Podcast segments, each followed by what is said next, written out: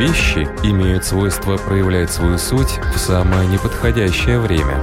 Изучая мир, мы узнаем, как и почему. Природа вещей. От маленьких до самых больших. От известных до самых загадочных. От простых до самых сложных. В подкасте и на Латвийском радио 4.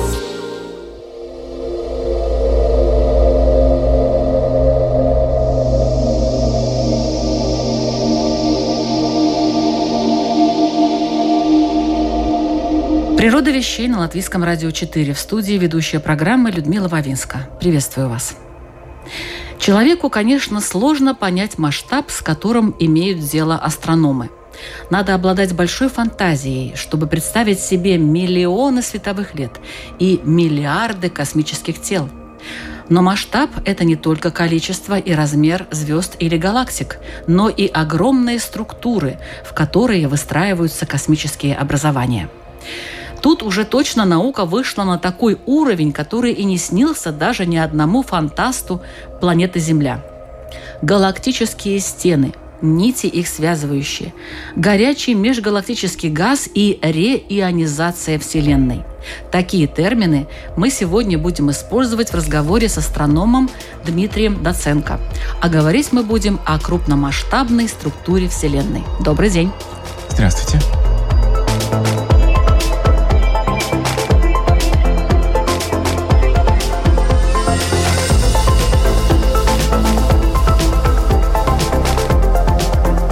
Дмитрий, каким образом астрономы вышли на этот крупный масштаб? Какими приборами они его изучают и измеряют? Для этого используются обычные телескопы. Дело в том, что Вселенная почти прозрачна. Это значит, что если э, взять любой телескоп, достаточно большой, чтобы он собрал достаточно света, то мы будем видеть до самого края Вселенной. Этот размер телескопа не такой маленький. Нужно как минимум, может быть, пару метров в диаметре и достаточно длительное измерение. Но это возможно. И направляя телескоп в разные стороны, по очереди сканируя все небо, таким образом составляется трехмерная структура больших масштабов Вселенной. И что мы там видим? Мы видим, что наша Вселенная на больших масштабах однородна. Она выглядит почти одинаково везде. Если мы сдвинемся на миллиард световых лет в одну сторону или в другую, в общем, картина будет очень похожа. Это сходится полностью с тем, что когда-то э, предсказывал уже Коперник, который поместил нас из центра Вселенной на ничем не примечательную планету, вращающуюся вокруг одной звезды. Да, он оказался прав. Это отражает один из основных принципов э, современной космологии, так называемый космологический принцип, то, что Вселенная примерно однородна, и мы не находимся в ее особенном месте. Если же смотреть на немного меньших масштабов, это сотни миллионов световых лет, то мы начнем увидеть структуры, которые чем-то похожи на мыльную пену или на очень пористый хлеб, мы увидим большие пустоты, в которых находится очень мало вещества, точнее, мы их как раз-таки не увидим, мы увидим, что там нету того, что есть в других местах. Узлы, где находятся тысячи галактик в одном скоплении, и нити и стены их соединяющие, соединяющие узлы этих галактик. Современная теория предполагает, что это видимая структура, структура галактик, потому что мы наблюдаем свет от их звезд лишь проявление невидимой структуры темной материи. И чем дальше Вселенная развивается, тем больше вещество притягивается к темной материи. Вселенная расширяется, и, ну, в общем-то, ученые выяснили, что она расширяется не таким образом, так сказать, элементарным, который мог бы представить себе любой человек. Вот просто расширение. Это вот такой шарик, то есть галактики, они не разбегаются, а отдаляются друг от друга, вот так вот скажем. Да, со второй частью я соглашусь абсолютно. Действительно, галактики не разбегаются. Это не значит, что они бегут друг от друга. Они находятся более-менее спокойно в пространстве. Но пространство само расширяется, и из-за этого расстояние между галактиками увеличивается. Каким образом может расширяться само пространство? Это для человека, живущего на Земле, вообще непонятно. Как? С помощью чего? Вопрос с помощью чего? Я боюсь, что наука не смотрит с этой стороны. Она смотрит скорее, какой механизм этого. И механизм этого — это общая теория относительности, которая позволяет пространству менять расстояние, менять то, что называется свою метрику. А причина того, почему пространство выбрало расширяться, это темная энергия. Это было неожиданностью примерно 30 лет назад, и за это достаточно быстро дали Нобелевскую премию. Как раз-таки когда ученые открыли ускоренное расширение пространства. И это ускоренное расширение действительно происходит из-за темной энергии. Что это такое, пока неизвестно. Есть много теорий и много моделей, которые позволяют объяснить это, но, к сожалению, ни одна из них пока не способна предсказать что-то, что мы можем проверить. Все наблюдения до сих пор говорят в пользу того, что в пространстве, в так называемом физическом вакууме, а вакуум — это то, что остается в пространстве, когда из него вынули все, что можно вынуть. Вакуум — это то, что нельзя вынуть. В физическом вакууме есть какая-то энергия, причина которой неизвестна, но известно только, насколько она велика. И эта энергия расширяет Вселенную.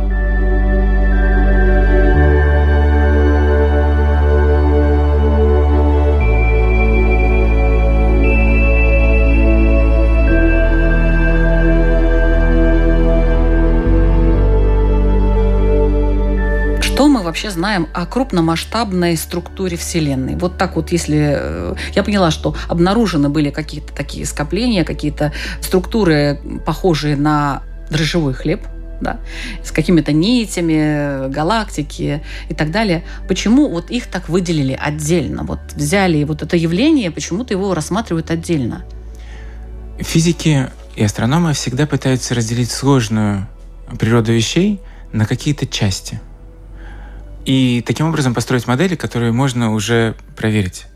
Потому что когда, если просто наблюдать небо, то его многосторонность невозможно описать одной моделью. Поэтому можно совершенно четко сказать, что и когда говорят о скоплении галактик, у них нет четкой границы.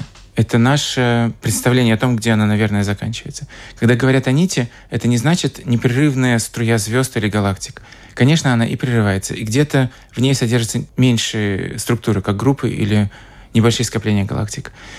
То, что мы называем нитью, это уже наша модель, наше представление об этом. Э, точно так же и открытые стены и сверхскопления. Что это наше вы упомянули решение. слово «стена». Это что такое? Э, стена — это структура, которая состоит из группы скоплений галактик и отдельных галактик, которая, если представить его в виде плотности галактик, то есть количество галактик, скажем, на кубический мегапарсек, оно имеет форму, похожую на стенку.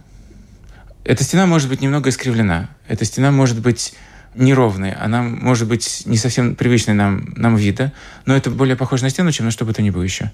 То есть это какое-то отдельное формирование, раз уж мы выделяем это как стену? Или это формирование среди других? Вот много-много разных стен. Они соединяются. Э, разные стены соединяются в нитях. Да? Угол между тремя стенками будет как раз скоплением или сверхскоплением. Нет, нельзя сказать, что это четко выраженное понятие, где мы можем совершенно ясно увидеть границу. Это стена, это нет. Нет, это скорее упрощение, которое позволяет нам хоть в каких-то словах описать то, что мы видим. Ну вот эти галактики, эти скопления, они там, скажем так, зависли? То есть вы говорите, все везде одинаково. Или просто мы не видим, или просто у нас нету для этого миллионов лет или миллиардов э, световых, естественно, лет, чтобы понять вообще, что там происходит, происходило и будет происходить. Действительно, миллион лет наблюдать это практически очень сложно. Но мы достаточно хорошо описываем происходящее в скоплении галактик, потому что мы видим не только расположение галактик, но мы можем наблюдать их скорости, используя э, эффект Доплера, сдвиг наблюдаемой э, длины волны относительно той положения, где мы ожидаем ее. И он там действует, этот закон Доплера. Законы природы едины во Вселенной, да. Угу. По крайней мере, в наблюдаемой части Вселенной еще не э, найдено очевидных нарушений этого. Ученые определили, почему так происходит? Вот почему они едины, вот эти законы природы? Законы природы, судя по всему, будут едины везде, где такой же вакуум, как и у нас. А граница между частями Вселенной, если она есть такая, где свойства вакуума отличны, выглядела бы очень особенным образом. Эм, есть предсказания по этому поводу, и она нигде пока в видимой части Вселенной она не наблюдается. То есть мы можем смело сказать, что везде во Вселенной, по крайней мере, видимой, те же законы, что и у нас здесь на Земле. Да, ученые, как правило, это смело говорят, пока не появится доказательства обратного. Я вас немножко прервала насчет определения скорости и движения галактик. Да. Таким образом, мы наблюдаем не только положение галактик, но и их скорости и направление их движения. И мы можем сравнить это с результатами наших моделей, математических моделей, которые описывают те же самые процессы. Если модели сходятся с наблюдениями, это значит, они верны. Или, по крайней мере, достаточно точны. И на данный момент модель эволюции Вселенной очень хорошо совпадает с тем, что мы наблюдаем в действительности. Есть некоторые исключения. Да, например, теоретические модели предсказывают, что у Млечного Пути, у нашей галактики, около тысячи спутников, а мы сейчас знаем только 50. Но кроме вот этих сравнительно небольших расхождений, большинство предсказаний модели действительно отражаются в том, что мы видим. Поэтому вместо того, чтобы наблюдать миллион лет, мы можем запустить симуляцию, она будет идти, скажем, год или два, и через этот год или два мы увидим примерно, конечно, в общем, не как развивалась наша Вселенная, а модельная Вселенная, но все же мы очень много узнаем о нашей Вселенной в ее прошлом. Дерзкие теории, смелые гипотезы, предположения, которые завтра могут стать аксиомами. Природа вещей – программа обо всем, что нас окружает –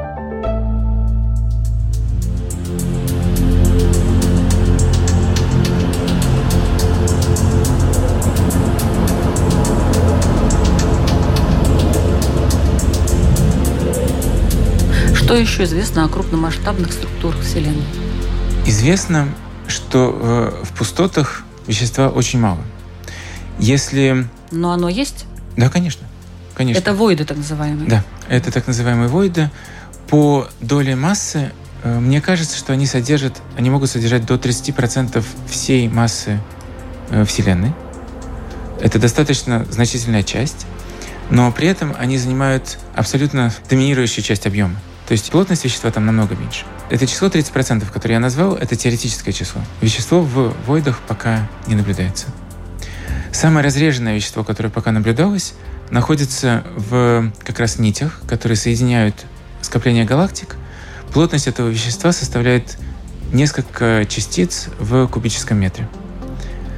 Для сравнения, плотность межзвездного газа галактики, горячего межзвездного газа, около одной частицы кубическом сантиметре или немного меньше – то есть в тысячи раз больше, чем там. А какие свойства этих нитей? Там могут находиться какие-то космические тела, или это просто вот такое вот скопление газа? В самой нити Нить — это достаточно большая структура. Она может быть сотни э, миллионов световых лет в длину и десятки миллионов в поперечнике. В ней, конечно, находятся и галактики, которые формируют группы, формируют скопления. И между ними находится межгалактический газ. Температура этого межгалактического газа в нитях составляет около миллиона градусов, это довольно немного. В скоплениях э, его температура поднимается до десятков миллионов градусов. А откуда, каким образом получается эта температура? Этот газ был выброшен из галактик после взрыва сверхновых и нагрет этими взрывами. Плюс к этому эта температура соответствует скорости, которую галактики получают, когда падают в потенциальную яму, когда они притягиваются друг к другу. Притягиваясь, они разгоняются до э, больших скоростей, порядка тысячи километров в секунду. И газовые облака, сталкиваясь с этими скоростями, нагревают газ до температуры многие миллионы градусов. То есть именно там и происходит эволюция, скажем так, эволюция галактик, да, вот в этих нитях? И в нитях, и в скоплениях, и в стенах. В общем, во всех этих структурах происходит эта эволюция просто с разной скоростью.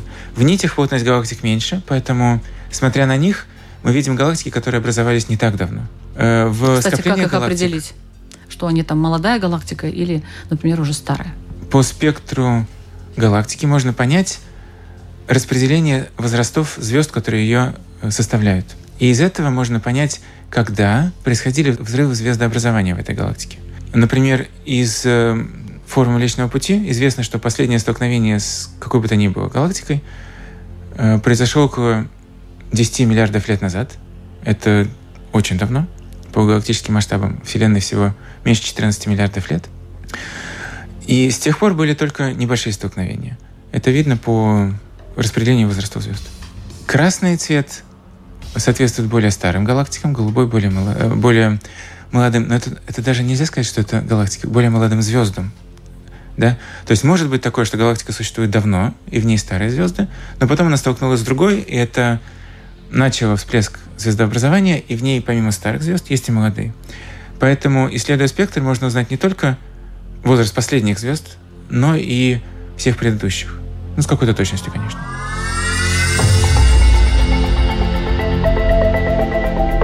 Ну вот, допустим, наш Млечный Путь, он выглядит э, как вот такой закручивающаяся спираль с некими хвостиками.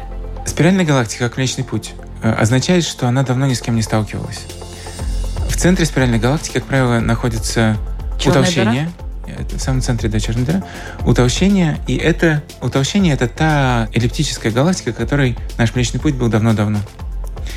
С тех пор газ из межгалактического пространства стекся к нам под воздействием э, гравитационного притяжения и, достаточно уплотнившись, начал образовывать звезды. Так образовался диск Млечного Пути. Если бы Млечный Путь столкнулся с другой галактикой сравнимого размера, то орбиты звезд вокруг него в плоскости диска превратились бы в хаотические орбиты, и он был, стал бы эллиптической галактикой. Форма галактика — это следствие их столкновений, это не связано с их историей. Но к нам стремится пока что вот только туманность Андромеды? Да. Но... Еще не скоро? Еще не скоро. Кажется, 4 миллиарда лет. К счастью, при столкновении галактик звезды не сталкиваются. Поэтому... Каким образом? Как это? Ну, поскольку галактика огромная, звезд, конечно, много, скажем, несколько сотен миллиардов в каждой, и в нашей галактике, и в туманности Андромеды, но расстояние между ними настолько огромное, что при столкновении галактик может быть столкнуться несколько звезд, 10, скажем, 100. Звездная система проходит друг сквозь друга из-за того, что расстояние между ними такие огромные. Но они остаются, они вот сталкиваются, и они остаются друг с другом. Да, поскольку э, гравитационное притяжение всех окружающих звезд будет менять орбиты, будут менять траектории этих звезд. И из-за этого так называемого динамического трения, пройдя друг сквозь друга, галактики потеряют большую часть своей кинетической энергии и не смогут пролететь лететь дальше и освободиться друг от друга. Они смешаются и образуют одну большую.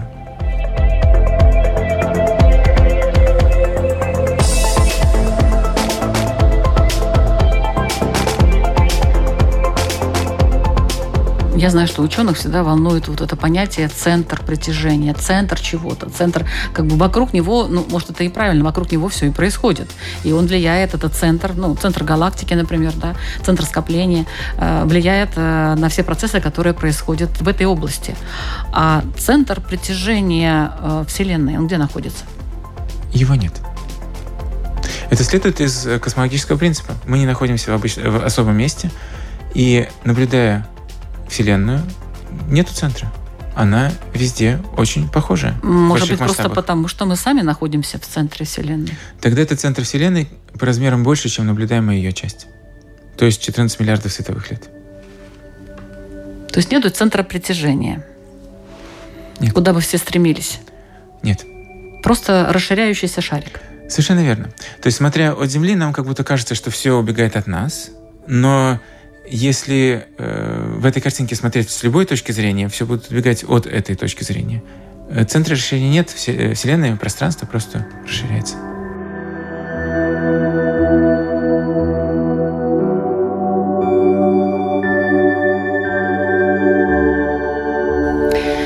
Я напоминаю, что вы слушаете программу «Природа вещей». О крупномасштабной структуре Вселенной мы говорим сегодня с астрономом, доктором наук, астрофизиком Дмитрием Доценко. До недавнего времени считалось, что скопления галактик являются максимальными структурными образованиями во Вселенной. Однако на карте распределения галактик во Вселенной, построенной в таком масштабе, когда каждой галактике соответствует одна точка, обнаружилась ячеисто-сетчатая структура с характерным размером ячейки примерно 100 миллионов световых лет. Внутри этих ячеек галактик практически нет. Все они располагаются на стенках ячеек. Ячейки и войды, то есть пустоты, самые большие структурные образования во Вселенной. Однако, если рассматривать Вселенную в масштабе примерно 300 миллионов световых лет, то число галактик, количество видимого вещества в таких размерах оказывается одинаковым и не зависит от того, в какой области Вселенной проводится измерение. На масштабе более 300 миллионов световых лет Вселенная однородна и изотропна. Поясните, пожалуйста, слово «изотропно». Это значит, что она одинакова во все стороны. Однородная — это значит, что если мы будем передвигаться направо и налево, мы будем видеть то же самое. А изотропная — это значит, что если мы будем смотреть в разные стороны, мы будем видеть то же самое.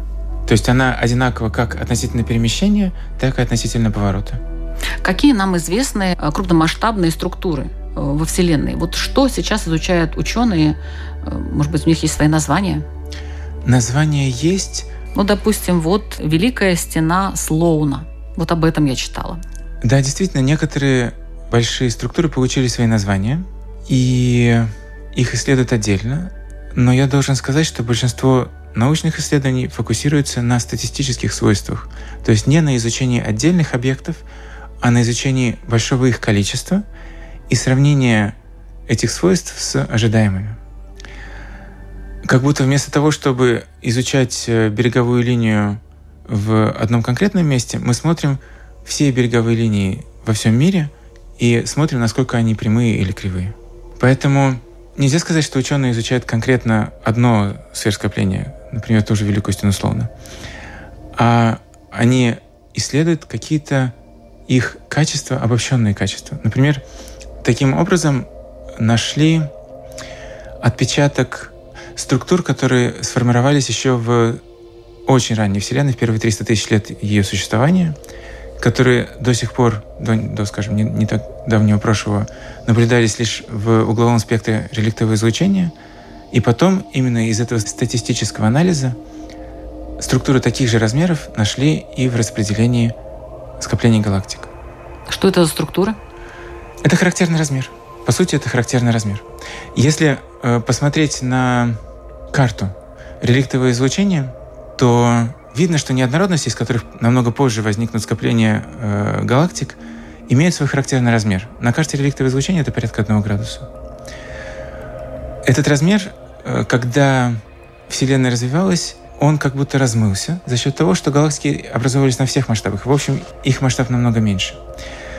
И только исследуя распределение многих миллионов галактик, когда эти наблюдения стали известны с помощью, э, вот, э, например, измерения того же телескопа Слоуна, только тогда было открыто, что этот характерный размер, который тогда был 1 градус, а сейчас около 100 мегапарсек, он остался. И галактики действительно предпочитают быть на таком размере. По сути, Наблюдая это, мы пытаемся наблюдать распределение темной материи, которому пытается следовать видимая материя галактики из-за гравитационного притяжения. Но сейчас гравитация еще пока тоже ученые не определили, что это такое, да, до сих пор все думают. Что ж такое гравитация? Это зависит от глубины вопроса. На очень много вопросов отвечает общая теория относительности Эйнштейна. Судя по всем измерениям, которые сделаны до сих пор, она правильно. Она может быть не полна, потому что она не включает в себя квантовую физику, но она правильна.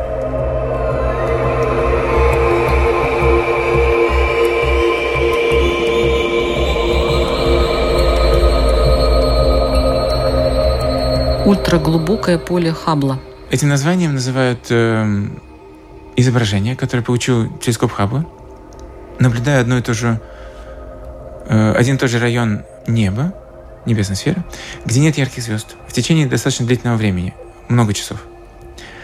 На этом небольшом участке видно много тысяч галактик, и это называется поле, но это, по сути, изображение, да?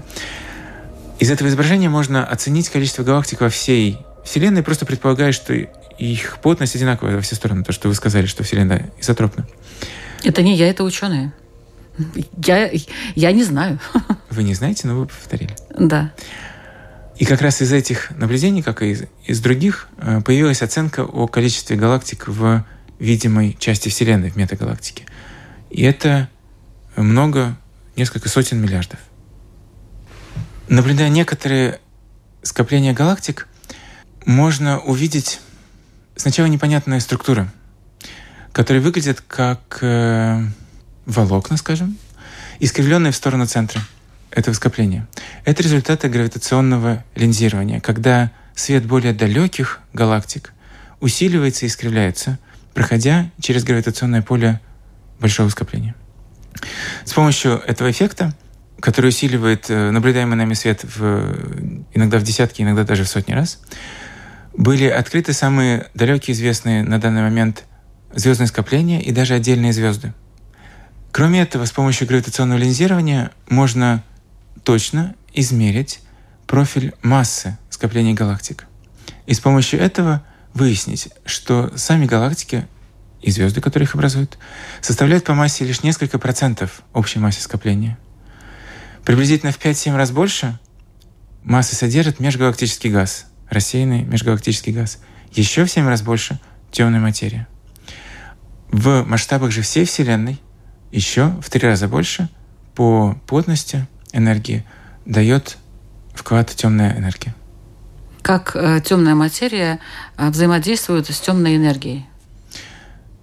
Пока что неизвестно ничего, что взаимодействует с темной энергией. То есть она сама по себе? Она сама по себе, и за счет своего доминирования по плотности она определяет динамику расширения Вселенной, но не похоже, что на нее, на ее плотность влияет что бы то ни было. А на темную материю? Темная материя это как обычная материя, только она темная. То есть она не излучает свет, она не поглощает свет, она абсолютно прозрачна, но у нее есть масса. Таким образом, ее можно увидеть по эффекту массы. И это как раз-таки гравитационная линза, эффект гравитационной линзы. Таким образом, несколько лет назад была, например, опубликована трехмерная карта распределения массы, не звезд, а именно массы, которая показала, что структура темной материи больше, чем галактики. Это, в общем, и ожидалось. И что галактики повторяют структуру темной материи, поскольку они к ним притягиваются. В общем, это, можно сказать, ожидалось, но пока измерение не проведено, то нельзя его считать доказанным. Из чего она состоит, никому не известно? Нет, это неизвестно. На данный момент есть несколько моделей, я бы сказал, много моделей. Две из них доминируют, и уже много, несколько десятков лет идут активные поиски частиц темной материи. Природа вещей от малых до самых больших, от известных до самых загадочных, от простых до самых сложных. В подкасте и на Латвийском радио 4.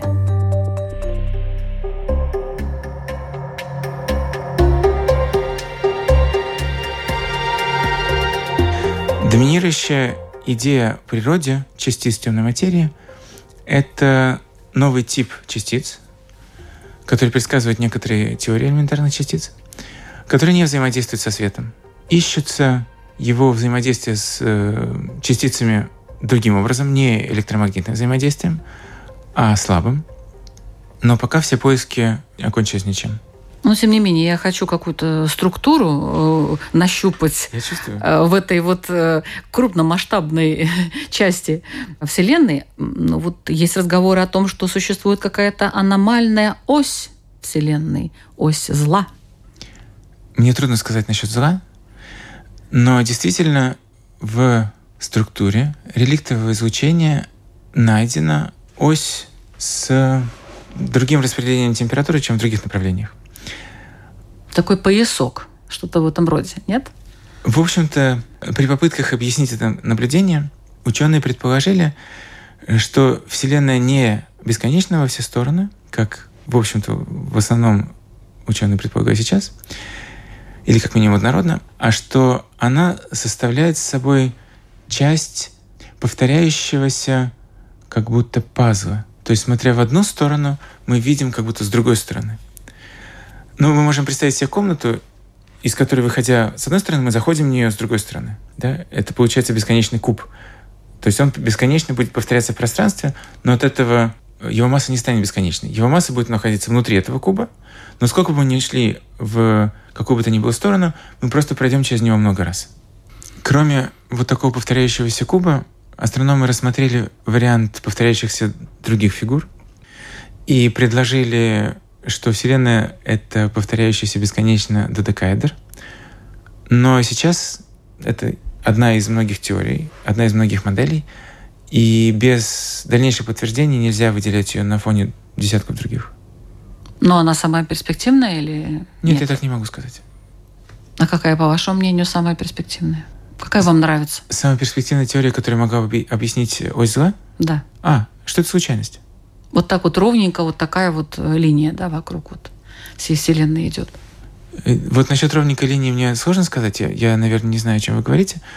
Но насчет того, что я слышал, как называют таким названием, это может быть случайностью, а может и не быть. То есть для того, чтобы понять, насколько это серьезно, к сожалению, недостаточно просто наблюдать ее лучше, потому что мы уже наблюдаем ее хорошо. Но непонятно, есть ли это какая-то причина или действительно это просто какая-то вот случайность. Ну, некоторые ученые активно занимаются как раз вот этой осью. Да, конечно. Э, и пытаются вообще понять, почему и как это все произошло. Потому что, ну, вот она действительно выглядит как, по их словам, по крайней мере, какая-то вот такая чуть ли не прямая линия, которая, ну, на фоне, она может э, немножечко там в каких-то моделях выглядеть более изогнутой, но как будто она прям вот проходит. Причем, интересно, через нашу Солнечную систему. Я, наверное, не в курсе, о чем вы говорите. Что вот сейчас перед учеными, какие вызовы стоят, что они хотели бы узнать, изучить, что касается вот этих крупномасштабных структур Вселенной?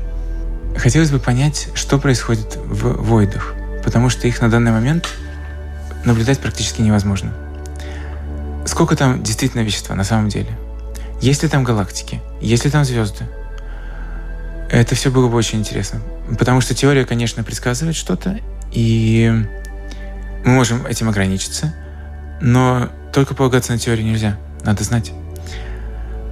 Вторая часть — это нити, которые соединяют скопление галактик. Сколько у них вещества? Откуда оно взялось? Оно, есть ли там звезды, выброшенные из галактик? Есть ли там звезды, которые сами образовались?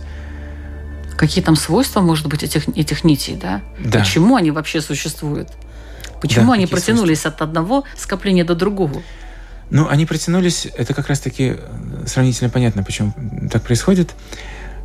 Когда-то давно еще, скажем, 50-70 лет назад, когда вся теория только развивалась, советский ученый Зельдович развил теорию о том, как будет преобразовываться вещество из почти равномерного распределения в начале Вселенной, в ранних фазах развития Вселенной, в структуру, которую мы наблюдаем сейчас, которая очень неоднородна, где есть звезды, где есть галактики – где есть пустоты. И он предсказал, и это, конечно, оказалось верным, что структура будет сначала схлопываться по одной оси, образовывая так называемые блины, блины их по его фамилии назвали блинами Зельдовича, затем по второй оси, образуя нити, и затем по третьей, образуя скопление галактик. Это следует, следует из основных законов сохранения физики. Вот. Так что, в общем, природа Почему они такие есть, это достаточно хорошо понятно. Но какие именно они, это не так понятно. Тем более, как раз исследуя эти структуры, можно понять природу темной энергии. И это как раз-таки тема, которая совершенно открыта и которая пытается исследовать со всех сторон, которые только возможно. Ну вот интересно, галактики, скопление галактик, эти галактические стены, войды, все это летит куда-то или стоит на месте? Оно или стоит... это относительно нас, оно летит, а на самом деле оно стоит? Совершенно верно. Относительно пространства оно стоит. Относительно нас оно улетает. То есть, конечно, у всех структур есть небольшое движение относительно вот самого пространства. Например, у Млечного Пути это несколько сотен километров в секунду. Но это намного меньше, чем скорости, с которой увеличивается расстояние до, от нас, скажем, до ближайших скоплений галактик.